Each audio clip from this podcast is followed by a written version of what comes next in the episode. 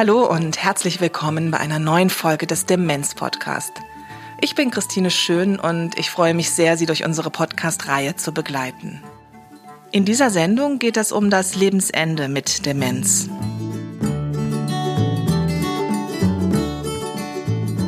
Der Podcast wird freundlicherweise gefördert von der IKK Südwest und der Veronika Stiftung.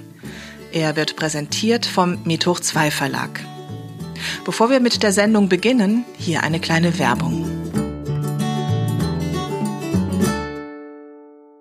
Vor 60, 70 Jahren saßen Menschen gemeinsam vorm Radio und hörten die großen Unterhaltungsshows und Sportübertragungen.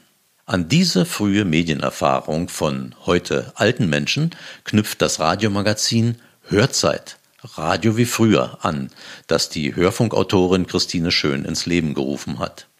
Die Hörzeiten sind eine Reihe von Unterhaltungssendungen für Menschen mit Demenz, produziert im Radiostil der 1950er und 1960er Jahre. Sie erscheinen auf CD und gehen mit ihren langsamen Schnitten und Moderationen, mit Musik von damals und zeitlosen Themen ganz auf die Bedürfnisse von Menschen mit Demenz ein. Hörzeit Radio wie früher will Menschen mit Demenz und ihren An- und Zugehörigen einen gemeinsamen Hörgenuss verschaffen und ein Gespräch auf Augenhöhe anregen. Mehr zu Hörzeit Radio wie früher finden Sie auf www.methoch2-verlag.de.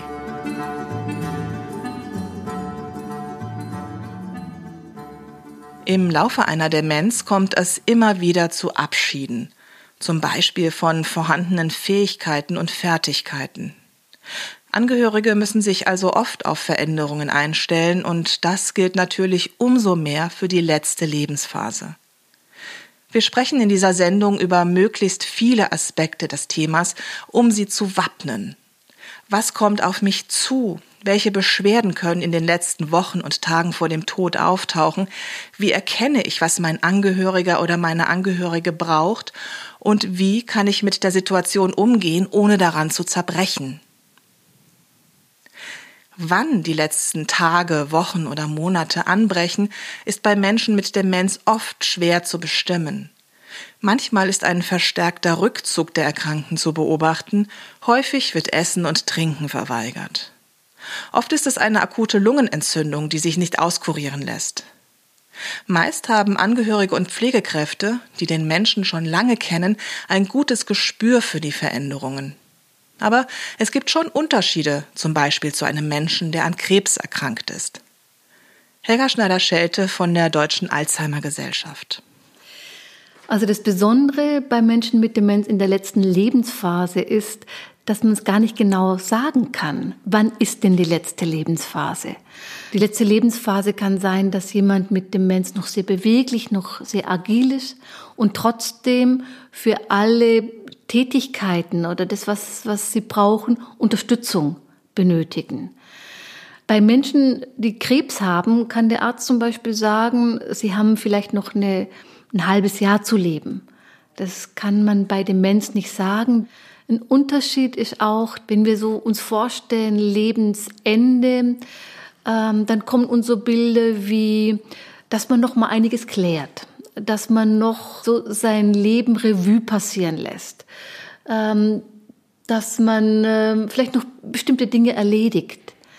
Das prägt die letzte Lebensphase von den Menschen mit Demenz nicht weil Gespräche oder was zu klären, nochmal Erinnerungen aufzuarbeiten, nochmal reinen Tisch zu machen über die Sprache, das geht nicht. Äh, diese Fähigkeit haben Menschen mit Demenz nicht. Ähm, es geht darum, die Kommunikation und den Umgang zu verändern. Äh, Menschen mit Demenz bis zuletzt ähm, bleibt ja das Gefühl und sie spüren sehr gut, wie mit ihnen umgegangen wird. Kommunikation auch wenn sie in der für uns üblichen Form nicht mehr möglich ist, ist auch für Menschen mit Demenz in der letzten Lebensphase existenziell wichtig, wie für uns alle. Was wir häufig vergessen, ist, dass wenn Menschen, wenn wir nicht mehr ins Gespräch kommen können mit Menschen mit Demenz, hören sie trotzdem unsere Stimme oder sie fühlen sich trotzdem angesprochen und sie fühlen sich trotzdem als Teil der Gemeinschaft. Und das ist so wichtig, dass wir Menschen mit Demenz nicht ausklammern. Sie selber können es nicht mehr einfordern. Hier, ich bin auch noch da. Ähm, ich brauche auch Anregung. Es können nur diejenigen, die sie unterstützen und die sie pflegen, die können diese Anregung geben und von sich aus dann auch Impulse geben und da sein. Marita Behrens ist gelernte Krankenschwester und hat viele Jahre in diesem Beruf gearbeitet.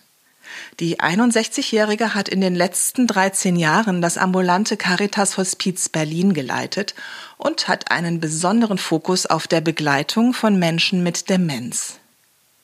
Zur Sterbebegleitung ist sie gekommen, weil sie als Krankenschwester oft miterleben musste, wie einsam manche Menschen sterben wie wenig Zeit man hat, wie wenig Verständnis zum Teil auch da ist, mit sterbenden Menschen umzugehen und wie viel Berührungsängste es auch immer noch gibt.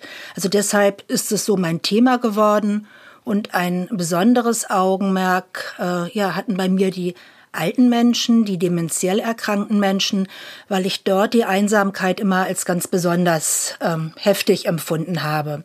Selbst bei Begleitern oder Begleiterinnen war es oft so, dass gesagt wurde, na ja, ähm, warum soll ich dann Frau Müller beispielsweise begleiten?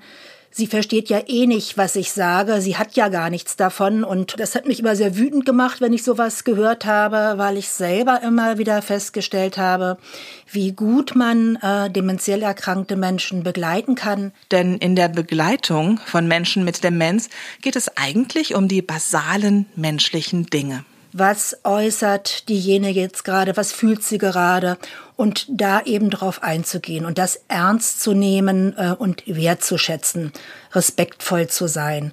Darum geht's im Wesentlichen eigentlich etwas, was uns zu eigen sein sollte, was eigentlich auch jeder kann, der empathisch ist. Und äh, man kann das eigentlich ohne Scheu und ohne große Schwellenängste ähm, kann das eigentlich jeder, weil es uns eigentlich auch in die Wege gelegt wurde, denke ich.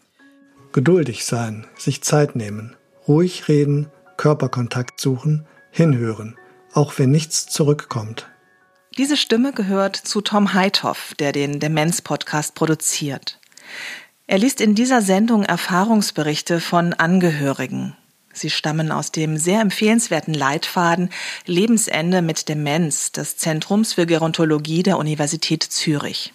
Das sind elf Hefte in einem Schuber, jeweils zu einem Thema. Zum Beispiel Lebensqualität, Spiritualität, Gesundheit, Essen und Trinken oder wie hier zum Thema Kommunikation. Die kompletten Angaben zu dem Leitfaden finden Sie in den Links unter der Sendung auf www.demenz-podcast.de. Zuneigung und Anteilnahme zeigen, bei der Begrüßung seine Hand nehmen. Wenn er sie wegzieht, dann lasse ich ihn. Ich probiere auch immer mal wieder etwas Neues aus und beobachte seine Reaktion. Es ist wie das Lernen einer neuen Sprache. Ansonsten nonverbale Kommunikation, ähm, also so die Hand zu halten, aber vielleicht dann nicht die Hand zu halten im Sinne von festhalten, also je nachdem, wie ich die Hand halte, kann ich auch jemand vermitteln, nonverbal, ich halte dich fest, so, und ich halte mich an dir fest, sondern auch darauf zu achten, dass ich zum Beispiel meine Hand unter die Hand lege und äh, sanft berühre, um damit zu sagen, alles gut so, ich bin da und äh, ich gehe den Weg mit dir mit auch von sich zu erzählen, von vielleicht von den Enkeln zu erzählen, von Urlauben zu erzählen, von der Liebe zu erzählen, von der Dankbarkeit zu erzählen. Und wenn einem die Worte fehlen, dann sich schöne Texte zu nehmen und die vorzulesen. Die Stimme, auch der Sprachrhythmus, auch das Sprachtempo spielen eine große Rolle und darauf zu achten, dass alles etwas langsamer geht, alles etwas ruhiger geht. Es muss auch nicht Ewigkeiten sein. Also liebe öfters kleinere Einheiten, als dass ich mich jetzt zwinge, da zwei Stunden am Bett zu sitzen. Übrigens reden wir in der Sendung sowohl von Menschen, die ihre letzte Lebensphase in der Häuslichkeit erleben, als auch von denen, die im Heim leben. Häufig kommt es im fortgeschrittenen Stadium einer Demenz zum Umzug in ein Pflegeheim, wenn etwa Inkontinenz oder herausforderndes Verhalten zu Hause nicht mehr bewältigt werden können. Das Heim ist dann ja das neue Zuhause für den Menschen mit Demenz. Die Pflegenden haben da Erfahrungswerte, sodass sie sagen können, wann es der Person schlechter geht. Aber ich könnte jetzt nicht sagen, dass man das bei meiner Mutter schon sehr weit im Voraus feststellen konnte. Meine Erfahrung ist eher, dass man die Sterbephase erst im letzten Moment richtig erfassen kann. Gehen wir mal in Medias Res. Woran sterben Menschen mit Demenz eigentlich und wie erkennt man, dass die Sterbephase einsetzt? Helga Schneider-Schelte. Also die Sterbephase, die kann man eher eingrenzen. Auch bei Menschen mit Demenz. In der Regel geht es um eine Woche, zwei Wochen, maximal vier Wochen oder in der Regel maximal vier Wochen. Die häufigste Sterbeursache bei Menschen mit Demenz ist eine Lungenentzündung. Das heißt, das ganze Abwehrsystem ist etwas geschwächt oder auch die Nahrungsaufnahme funktioniert nicht mehr so gut, sodass Nahrungsinhalte oder Nahrung in die Lunge gelangen kann. Das kann ein Grund sein für diese äh, Lungenentzündung. Und in dieser Zeit, in den letzten Wochen, geht es darum, Menschen mit Demenz gut zu begleiten. Was heißt das konkret? Was kann in dieser Phase auf Angehörige zukommen?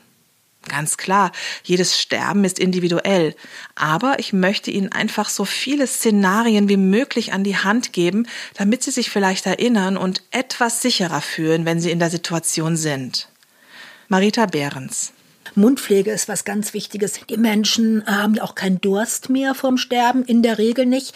Wenn jemand Durst hat, das ist ganz wichtig, dann muss er auch zu trinken bekommen. Aber in der Regel ist es so, dass dieses Durstgefühl gar nicht mehr da ist. Da muss, darf man sich auch entlasten äh, und darf sich wirklich sagen, die Menschen haben in der Regel keinen Durst.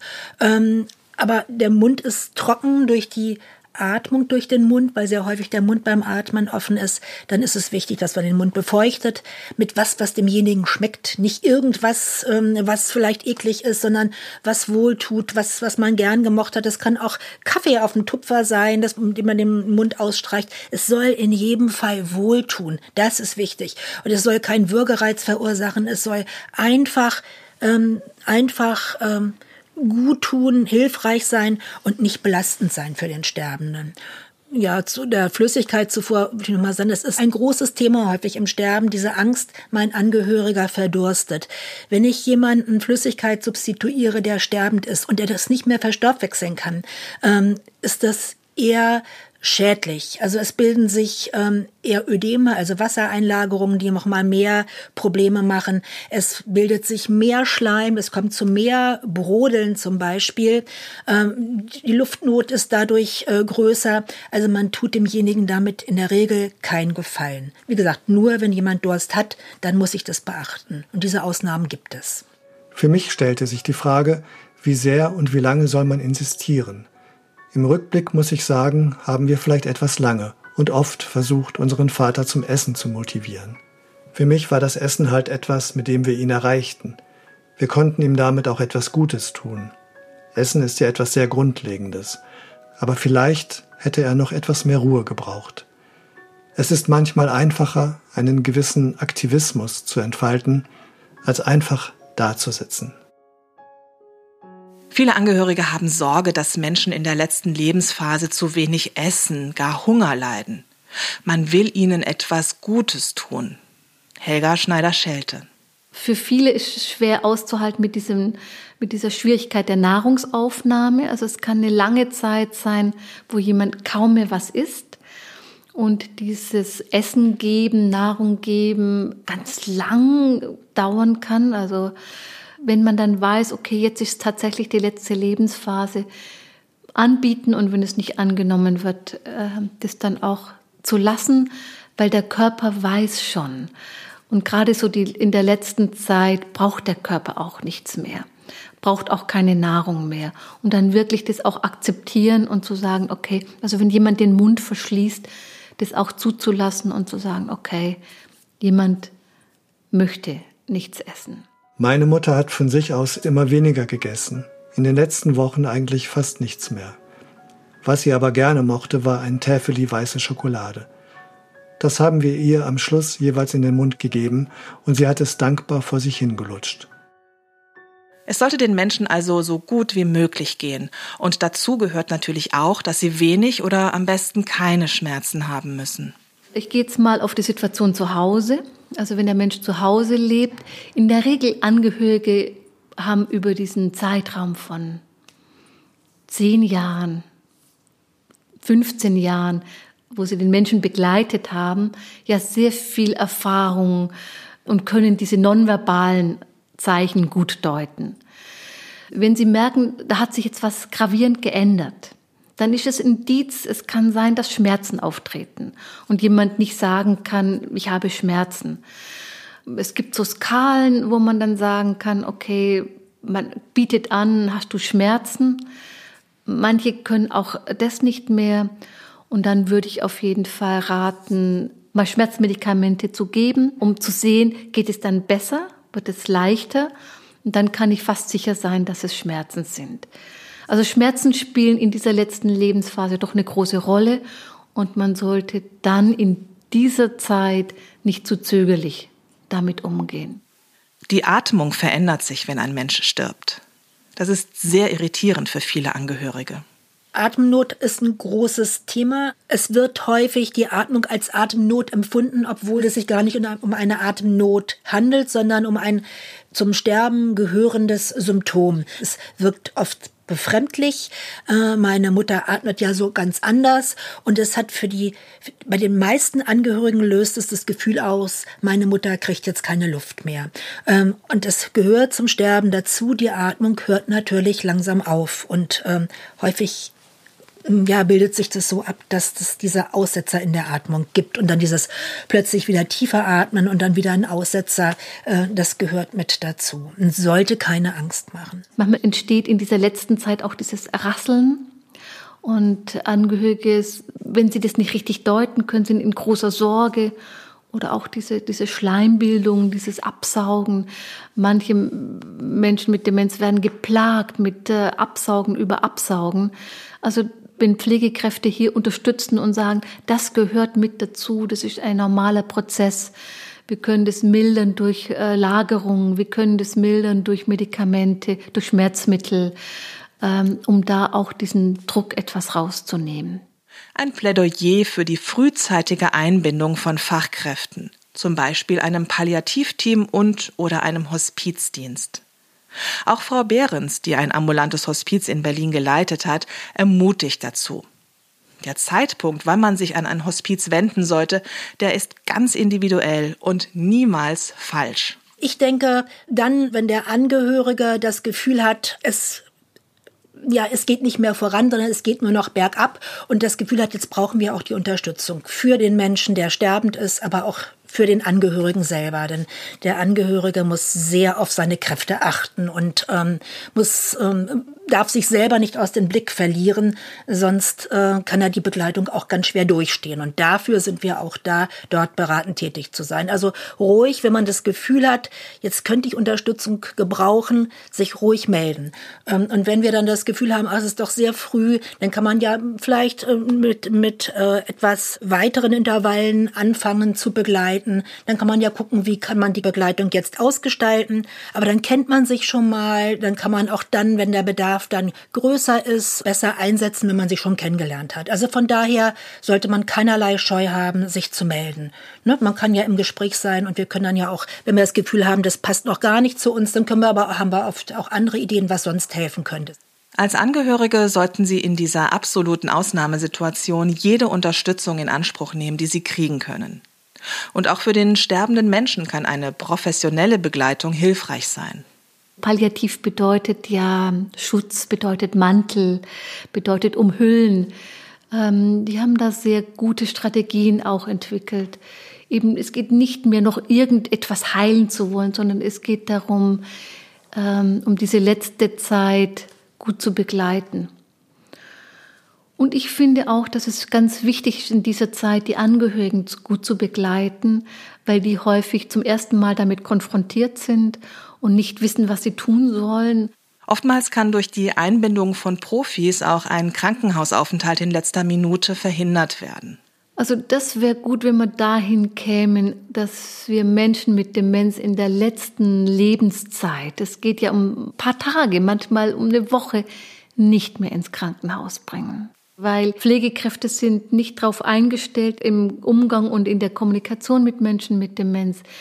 Sie werden unruhig. Also von daher ähm, sollten Menschen mit Demenz entweder zu Hause, in ihrem gewohnten Umfeld oder aber im im Heim versterben. Ähm, das ist ja dann ihr neues Zuhause. Und äh, das heißt, im Kreis von Menschen, die sie kennen, die mit ihnen vertraut sind, die wissen, was sie brauchen.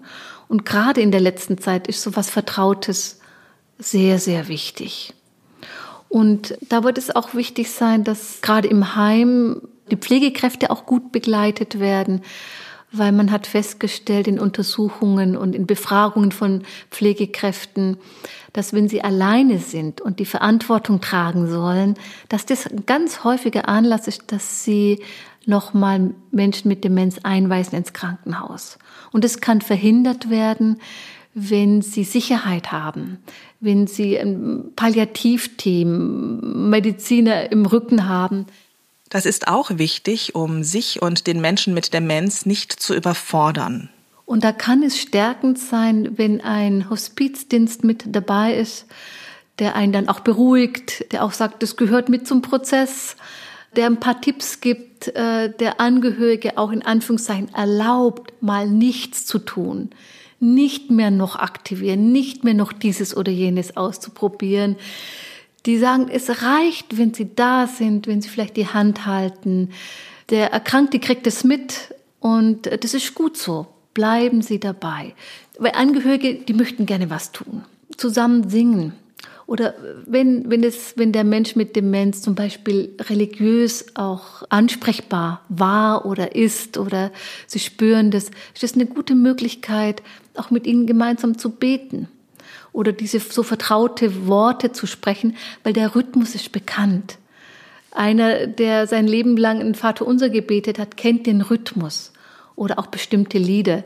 Ich selber bin zum Beispiel ähm, auch in, in der Beschäftigung mit dem Thema auf Psalmen gestoßen. Ich finde Psalmen ganz wunderbar, weil sie von existenziellen Situationen ausgehen und sie enden immer positiv. Sie enden immer damit, ich habe Vertrauen und du wirst schon für mich sorgen. Und alleine indem man solche Texte liest, geht man ja einen Prozess durch. Und äh, das kann Angehörige, die dafür empfänglich sind, kann das, kann das eine große Hilfe sein. Diese Texte zu sprechen oder auch Lieblingsgedichte. Das tut der eigenen Seele gut und ich finde, je besser man selber sortiert ist und je ruhiger und äh, aufgeräumt in Anführungszeichen man selber ist, desto besser kann man auch in der Pflege von Menschen mit Demenz diese Ruhe ausstrahlen und dabei bleiben. Meine Erfahrung war, dass sich meine eigene Ruhe schnell auf meine Mutter übertragen hat. Darum versuchte ich einfach selbst innerlich sehr ruhig und ausgeglichen zu sein ob mit oder ohne Palliativteam und Hospizdienst, gut ist es, sich eine Art von Team zusammenzustellen. Verwandte, Freunde und Freundinnen, Nachbarinnen und Nachbarn, die alle mit ihren Möglichkeiten unterstützen können, angefangen vom Einkaufen bis hin zur Begleitung in der Sterbephase. Sie sollten sich wirklich ganz auf sich und ihren sterbenden Angehörigen oder ihre sterbende Angehörige konzentrieren können. Ansonsten kann es sehr, sehr anstrengend sein und es kann auch die eigenen Kräfte übersteigen. Wenn man keine Freunde hat oder die Freunde nicht zur Verfügung stehen und so kriegt man Anregungen ähm, oder kriegt auch die Sicherheit, ja, es ist gut, wenn ich einfach nur dabei bin und selber ruhig bin und selber vielleicht äh, in Erinnerungen eintauche, damals, als wir im Urlaub waren. Oder sich auch in dieser Zeit auch wenn der andere die Worte nicht äh, im Einzelnen versteht, aber er kriegt die Stimmung mit, auch nochmal zu sagen, wofür man dankbar ist für das Leben mit dem äh, Menschen, was, was eine gute Zeit war, vielleicht auch, was man gelernt hat in dieser Zeit der Krankheit. Und man darf auch etwas sagen, was, was schwer war, was nicht so gut war. Oder auch nochmal was, was ich dir schon immer mal sagen wollte. Ich weiß es von, von einer Angehörigen, von einer Tochter, die ihrem Vater, mit dem sie eine schwierige Beziehung hatte, das nochmal mit auf den Weg gegeben hat. Und er hat sie plötzlich angeschaut. Und das war für sie so ein, ein wichtiger Moment, dass sie gesagt hat, also das trägt sie mit und sie konnte durch diesen Moment, konnte sie ihrem Vater verzeihen. Also es gibt manchmal berührende Berichte von Angehörigen, was in dieser letzten Zeit noch möglich ist. Und plötzlich manche Menschen haben noch mal so einen hellen Moment oder sagen ein Wort, wo man ganz erstaunt ist und es passt. Das passt total. Also ich ermutige Angehörige sehr, diese Zeit zu nutzen, ins Gespräch zu kommen und darauf zu vertrauen, der andere kriegt sehr viel mehr mit, als wir denken, dass er mitkriegt. Kommen wir zum Sterbeprozess. Ich habe selbst noch keinen Menschen beim Sterben begleitet. Marita Behrens hat das sehr oft getan. Also habe ich nachgefragt. Woran kann ich erkennen, dass es nun so weit ist? Im Wissen, dass jedes Sterben individuell ist. Es kann so sein, dass der sterbende Mensch einfach einschläft. Es gehört aber auch zum Sterben dazu, und das ist sehr häufig der Fall, dass sich die Atmung nach und nach verändert. Ähm, das kann sein, dass sie einfach immer langsamer wird. Äh, es ist aber sehr häufig so, und das hat mit Veränderungen im Atemzentrum zu tun, dass sie unregelmäßig wird, auch zu einer Schnappatmung wird. Ähm, und dieses Unregelmäßige ist natürlich für Angehörige auch belastend. Ähm, da äh, sind dann plötzlich lange Pausen man denkt, jetzt hat es meine Mutter geschafft und dann plötzlich kommt wieder so ein ganz tiefer Seufzer und das erschreckt häufig. Ähm, es ist einfach gut, wenn man das vorher weiß. Ähm, es ist auch schön, wenn man nicht alleine ist. Und es ist auch gut, wenn man sich eingesteht, wie belastend das ist. Und wenn man das nicht aushält, dass dann auch jemand da ist, ähm, dass man das Zimmer verlassen kann und sagen kann, ich war jetzt da für meine Mutter und das ist jetzt was, das geht für mich nicht. Das ist völlig in Ordnung, dass man immer auf sich achtet, äh, was kann ich als Angehöriger da auch ähm, leisten, was, wie weit tut es mir noch gut. Und ähm, zum Thema rausgehen. Die meisten Sterbenden sterben in einem Augenblick, wo niemand im Zimmer ist. Das muss man immer wieder sagen, weil das viele Angehörige sehr beunruhigt, ein schlechtes Gewissen macht. Oh je, ich war jetzt gerade nicht da. Gerade jetzt habe ich einen Spaziergang gemacht und jetzt ist meine Mutter gegangen. Nee, wir wissen einfach, dass viele Sterbende warten, bis sie alleine sind. Und dann äh, versterben. Und das sollte man als Entlastung auch mitnehmen als Angehöriger. Manchmal sagen wir auch den, den Menschen, äh, wenn der Sterbende gar nicht loslassen kann, machen Sie mal einen Spaziergang, äh, legen Sie sich mal für eine halbe Stunde hin, ruhen Sie sich aus, aber rechnen Sie damit, dass wenn Sie wieder ins Zimmer kommen, dass Ihre Mutter, Ihr Vater dann doch gestorben ist, äh, dass wir dazu Mut machen und ich sage immer auch ganz gerne dann, verabschieden Sie sich ruhig auch und sagen Sie dem Sterbenden, dass er gehen kann. Ähm, machen Sie Mut, dass er gehen kann. Ähm, das ist was, was ganz, ganz wichtig ist. Also das wollte ich nur noch mal sagen zur Entlastung aller Angehörigen, dass man nicht im Raum sein muss, beziehungsweise dass es es manchmal leichter macht, auch dann mal rauszugehen. Nicht abrupt, ähm, aber dass man sich verabschiedet und dann rausgeht. Frau Behrens beschreibt nun sehr konkret und plastisch, was in der letzten Sterbephase passieren kann. Ich hoffe, dass das nicht zu viel für Sie ist, liebe Hörerinnen und Hörer, sondern dass es Ihnen vielleicht in dem Moment, sollten Sie ihn erleben, ein kleines bisschen Sicherheit gibt. Die Haut verändert sich, der sterbende Mensch wird blasser durch die verminderte Durchblutung, äh, manchmal auch so ein bisschen gelblicher. Das kann auch mit Organzerfall schon zu tun haben. Manchmal verändert sich der Geruch auch. Ähm, es meldet sich Zehrschleim. Der Speichel ist eingedickt und das macht manchmal auch so ein komisches Geräusch. Ist aber auch wichtig für den Angehörigen zu wissen, dass es dazugehört, dass man dann nicht Sorge hat vor dem Ersticken. Äh, so eine Hochlagerung ist oft ganz gut. Das hilft oft besser Luft zu kriegen, auch mal denjenigen zu drehen gehen. Dadurch fließt auch manchmal was schneller ab. Und ansonsten gehört es ein Stück weit mit zum Sterbeprozess. Nicht bei allen, aber bei den meisten Menschen.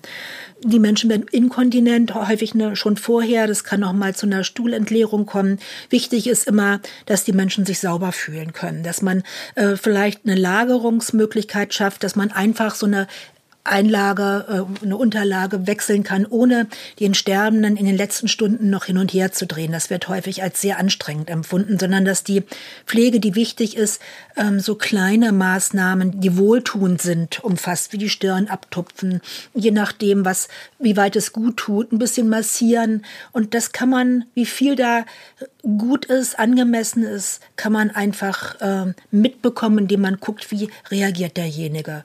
Ich spare mir jetzt irgendwelche weisen Worte, es würden mir eh keine zustehen und einfallen. Ich würde stattdessen gerne zum Abschluss der Sendung drei Menschen zu Wort kommen lassen, die das Sterben ihrer Angehörigen begleitet haben. Tom Heithoff und ich lesen die Zitate. Das Unerklärliche und das Magische des Sterbens kommt in der Frage nach dem guten Sterben zu kurz. Als ob man das Sterben und den Tod vollends rational erklären könnte als ob es eine Bedienungsanleitung für gutes, richtiges, konformes Sterben geben könnte. Die Unsicherheit, wie es der Mutter während meiner Abwesenheit geht, war etwas nervig. Die erste Ferienreise nach ihrem Tod war viel weniger belastend. Ich bin dankbar, dass es jetzt vorbei ist. Es war aber schon wichtig, dass ich den ganzen Sterbeprozess meiner Mutter sehr nah verfolgen konnte. Ich bin innerlich ruhig, zufrieden und dankbar. Am Tag ihres Geburtstags habe ich meiner Mutter einen Blumenstrauß ans Grab gebracht und ging danach in ihrem Lieblingsrestaurant essen.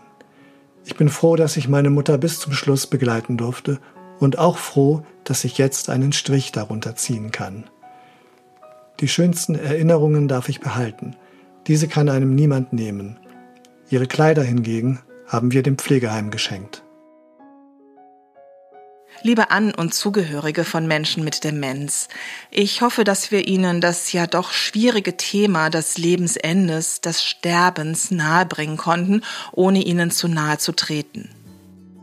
Auf der Seite www.demenz-podcast.de finden Sie unter dieser Sendung weiterführende Links. Wenn wir in unserem Podcast bestimmte Themen angehen sollen, dann schreiben Sie uns eine Mail an demenzpodcast.medhoch2-verlag.de. Wir freuen uns sehr über Ihre Vorschläge. Im Anschluss an die Sendung hören Sie nochmal Frau Behrens über die Zeit danach, von der Zeit direkt nach dem Sterben bis hin zu möglichen Gefühlen nach der Beerdigung, wenn dann Ruhe eingekehrt ist. Vielen Dank fürs Zuhören. Ich wünsche Ihnen alles Gute. Bis zum nächsten Mal. Tschüss, Ihre Christine Schön.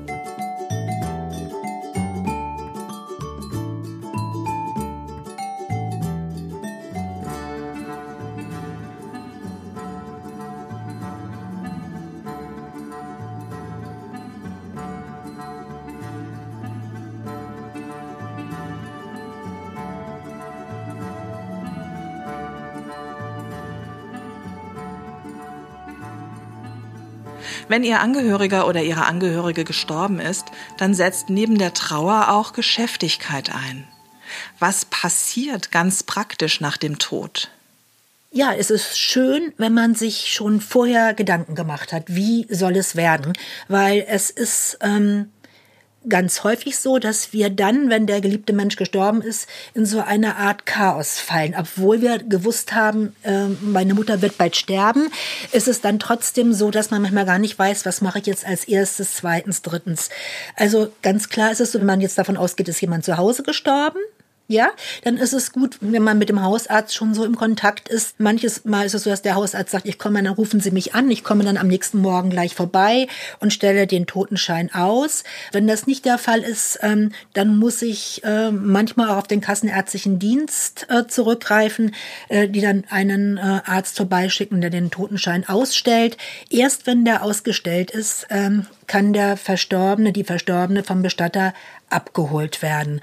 Ähm, es ist aber wichtig zu wissen, wir haben Zeit und diese Zeit ist ganz wichtig. Wir haben Zeit, Abschied zu nehmen. Und Abschied ist was ganz Tolles. Also wenn ich das schaffe, das ist aber ganz wichtig, dass man sich nicht zumutet, was man nicht kann. Es ist Ähm, völlig in Ordnung, wenn man sagt, okay, ich halte das jetzt nicht aus. Ich habe doch Angst. Das gibt es immer wieder. Man hat auch Angst, mit dem geliebten Menschen allein zu sein. Manchmal, wenn er verstorben ist, dass man dann sagt, ähm, das kann ich nicht, völlig in Ordnung. Dann sollte man sich keinen Kopf machen. Wenn man das kann, dann kann man auch gut 36 Stunden den Verstorbenen zu Hause lassen. Man kann dann, wenn der Totenschein ausgestellt ist, vorher darf man den Verstorbenen nicht groß ähm, versorgen, aber danach kann man ihn noch waschen, man kann ihn eincremen, schön anziehen, Kerzen anmachen, eine schöne Musik auflegen.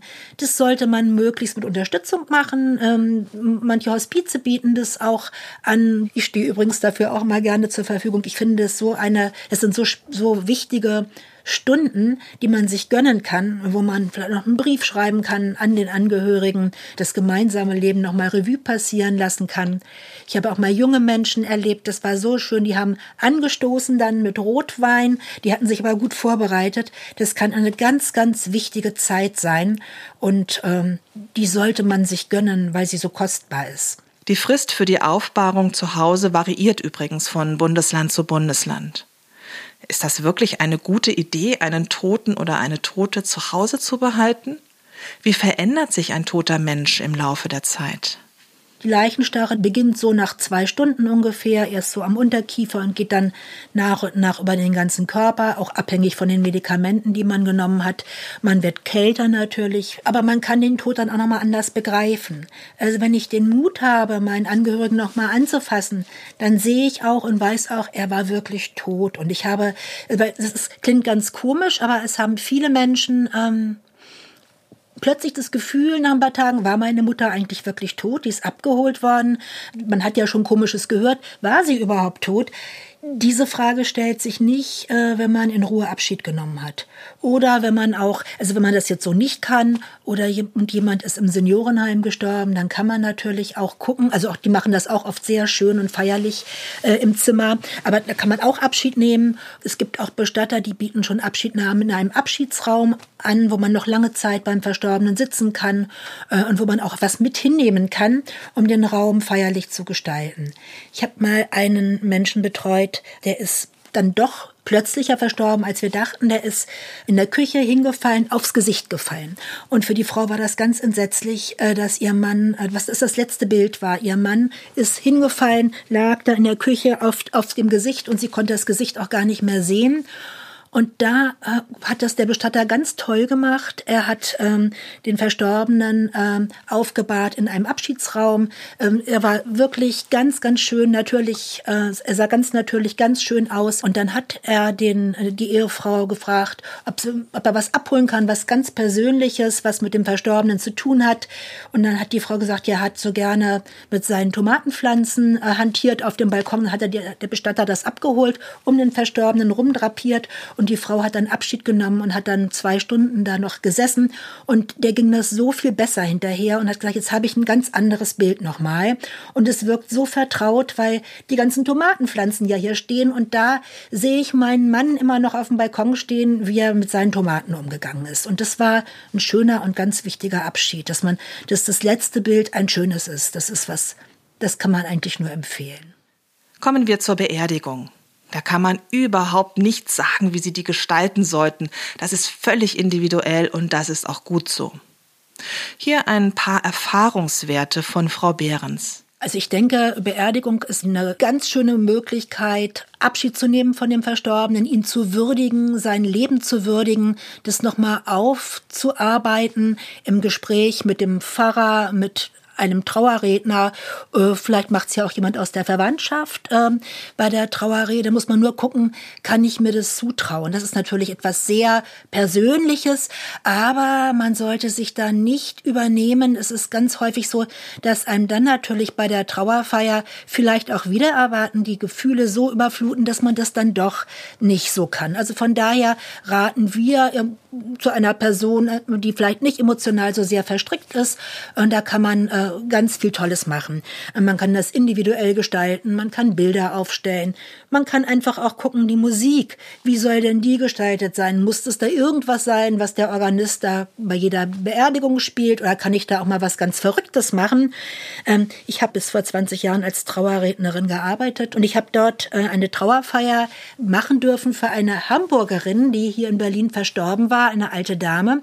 Und da hatte ich die Tochter gefragt, welche Musik die denn wünscht. Sie wünscht bei der Trauerfeier und sie fragte mich dann, ja, was nimmt man denn so? Und da habe ich gesagt, na, nehmen Sie doch das, was Ihrer Mutter gefallen hat. Und habe aber gedacht, da kommt jetzt irgendetwas, was in Anführungsstrichen passt, was man sich so vorstellt. Und sie sagte dann, nee, auf der Reeperbahn nachts um halb eins. Und dann habe ich das dem Organisten vorgeschlagen und der war toll. Der guckte zwar etwas erstaunt und sagte mir, warum nicht? Ich besorge mir die Noten. Und dann hat er dann auf der Trauerfeier auf der Reeperbahn nachts um halb eins gespielt. Und die Trauergäste, die waren natürlich nicht vorbereitet, die guckten mich an und hatten so das Gefühl, ähm, da läuft das, schrieb was irgendwas falsch. Die Tochter wusste aber Bescheid und äh, guckte dann ganz entspannt und dann merkten die Trauergäste, es hat wohl so seine Richtigkeit und dann fingen die Menschen an zu schunkeln. Die haben geweint und haben geschunkelt und es war unglaublich schön. Und dazu möchte ich einfach Mut machen. Die Trauerfeier ist für den Verstorbenen und für die Angehörigen und das kann man entsprechend gestalten. Das kann ganz anders sein als als man das so üblicherweise kennt. Es soll Kraft geben und helfen. Da darf geweint werden und auch gelacht werden. Auch wenn die Sterbebegleitung und die Beerdigung noch so gut verlaufen sind, ich stelle mir die Zeit als unglaublich kräftezehrend vor. Und dann ist alles vorbei und es kehrt Ruhe ein. Da kann es durchaus auch sein, dass man überflutet wird von dem, was jetzt auf einen zukommt, dass sich auch viele Fragezeichen äh, ergeben. Was, wie geht es jetzt überhaupt weiter? Und ähm, ja, dass man wirklich durch überflutet wird von ganz vielen Ge äh, Gefühlen. Ja, dass es dann auch gut ist, wenn man äh, ja mit jemandem sprechen kann äh, über die Trauer, die man empfindet, dass man das aussprechen kann und auch Gefühle.